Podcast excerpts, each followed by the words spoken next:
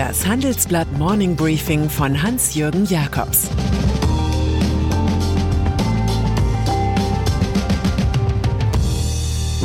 Guten Morgen allerseits.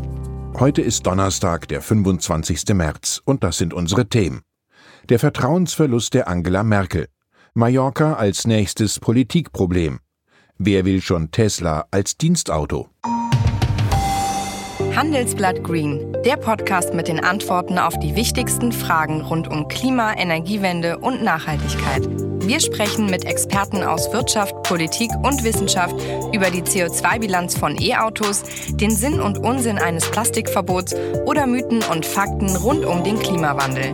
Ab dem 16. März überall da, wo es Podcasts gibt. Mehr dazu unter handelsblatt.com/green und in den Show Notes. Angela Merkel. Wir alle finden es großartig, wenn jemand sofort Fehler zugibt und um Entschuldigung bittet.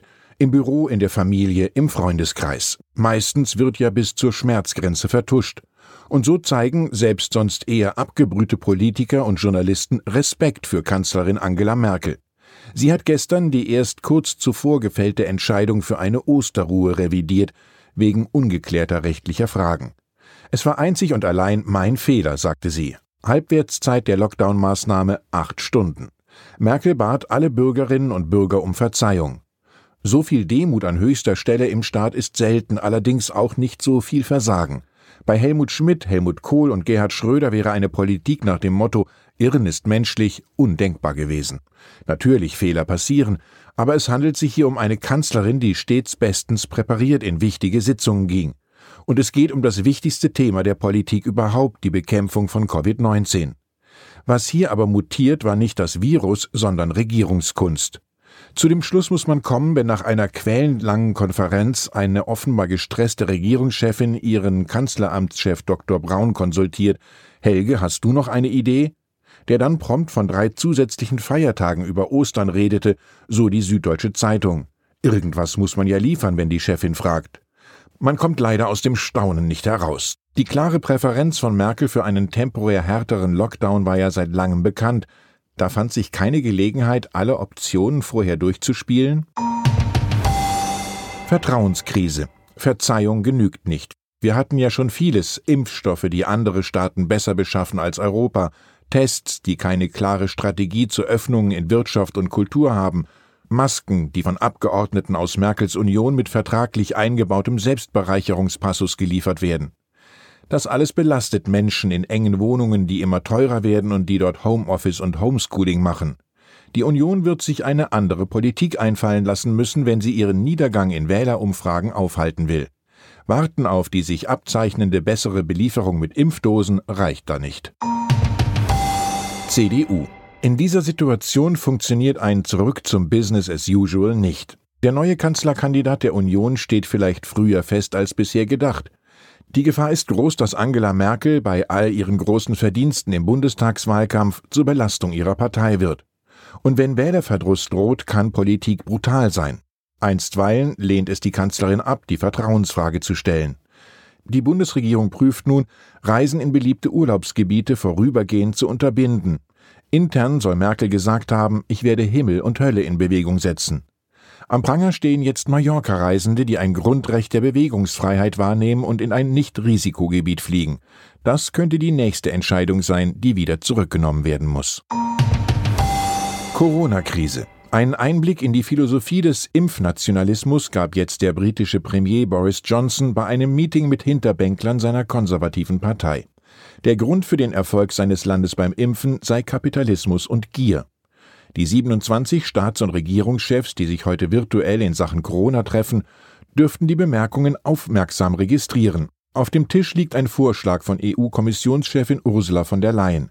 Er sieht bei Vakzinen Exportbeschränkungen für Länder vor, die umgekehrt Vakzine für Lieferungen in die EU zurückhalten. Aktueller Streit. In einem italienischen Werk wurden 29 Millionen AstraZeneca-Impfdosen entdeckt, die angeblich nach Großbritannien gehen sollten. Die Firma selbst dagegen erklärt, die Dosen seien für ärmere Länder und die EU vorgesehen. Elektroautos. Tesla ist der Darling der Börsen, aber ein Mauerblümchen in der Firmenwelt.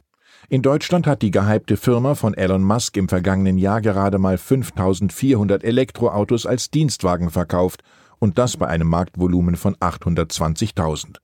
Die hohen Anforderungen der Unternehmen an Dienstwagenflotten und Service kann der amerikanische Konzern nicht erfüllen. Zudem fehlen Preisrabatte bei Großbestellungen. Fast alle Konzerne meiden Tesla, schildert unser Report. Ein Pilotprojekt bei SAP zum Beispiel war ein Flop. Auf Servicetermine und Reparaturen musste man lange warten, Werkstätten waren weit entfernt. Am Tesla-freundlichsten ist noch die Deutsche Telekom, doch auch hier entscheiden sich viele für neue E-Modelle von VW. Man fährt deutsch. In China hat Elon Musk noch ein ganz anderes Problem. Dort steht sein Konzern unter Spionageverdacht. Das hat mit dem amerikanisch-chinesischen Wirtschaftskrieg zu tun. Mitarbeiter des Militärs und wichtiger Staatskonzerne dürfen nicht mehr mit Tesla-Fahrzeugen zur Arbeit kommen. Wohneigentum. Der Run auf Immobilien ist eine Konstante des deutschen Wirtschaftslebens, gerade in Corona-Zeiten. Das eigene Schlösschen gilt als Trutzburg gegen die Unbill dort draußen. Die Gefahr einer Spekulationsblase allerdings wächst. So stieg der Preis für Wohneigentum um 8,5 Prozent, der Preis für Neuvertragsmieten aber nur um 2,8 Prozent. In Städten wie Berlin, Hamburg oder München macht der Kaufpreis schon deutlich mehr als das 30-fache der durchschnittlichen Jahresmiete aus. An ein Ende der Rallye vermutlich in drei Jahren glauben die Analysten der Deutschen Bank auch, weil die Einwohnerzahl sinke. Solche Warnungen allerdings sind in diesem Markt so üblich wie die Courtage für Makler. Mr. Tagesschau. Und dann ist da noch Jan Hofer, der sich im Dezember von der ARD verabschiedet hat. Der 69-Jährige denkt allerdings nicht an Rente und drängt zurück ins Nachrichtengeschäft. Er geht zum Privatsender RTL und wird Anchorman einer neuen News-Sendung im Hauptabendprogramm.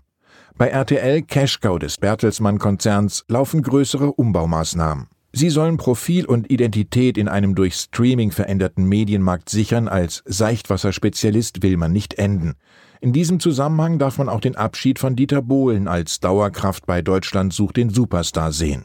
Ich wünsche Ihnen einen unterhaltsamen Tag. Es grüßt Sie herzlich Ihr Hans-Jürgen Jakobs.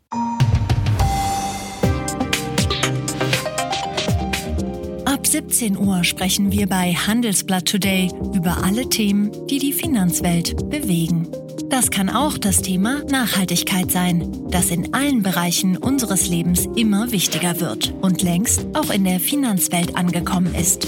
Denn immer mehr Anleger achten bei ihren Investments auf Nachhaltigkeit und stellen höhere Anforderungen an Unternehmen.